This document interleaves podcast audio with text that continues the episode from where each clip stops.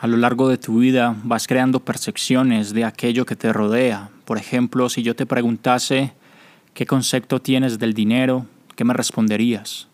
Probablemente pienses o hayas pensado en algún momento cosas como el dinero cambia a las personas, es algo malo, es peligroso, tú no naciste para ser millonario, es muy difícil de conseguir, más dinero es igual a más problemas.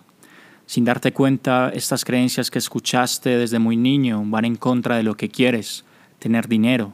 ¿Ves la contradicción? Eso te aleja de tu objetivo y hace que luego te preguntes, ¿por qué si yo trabajo muchísimo? Revisa tu relación con el dinero.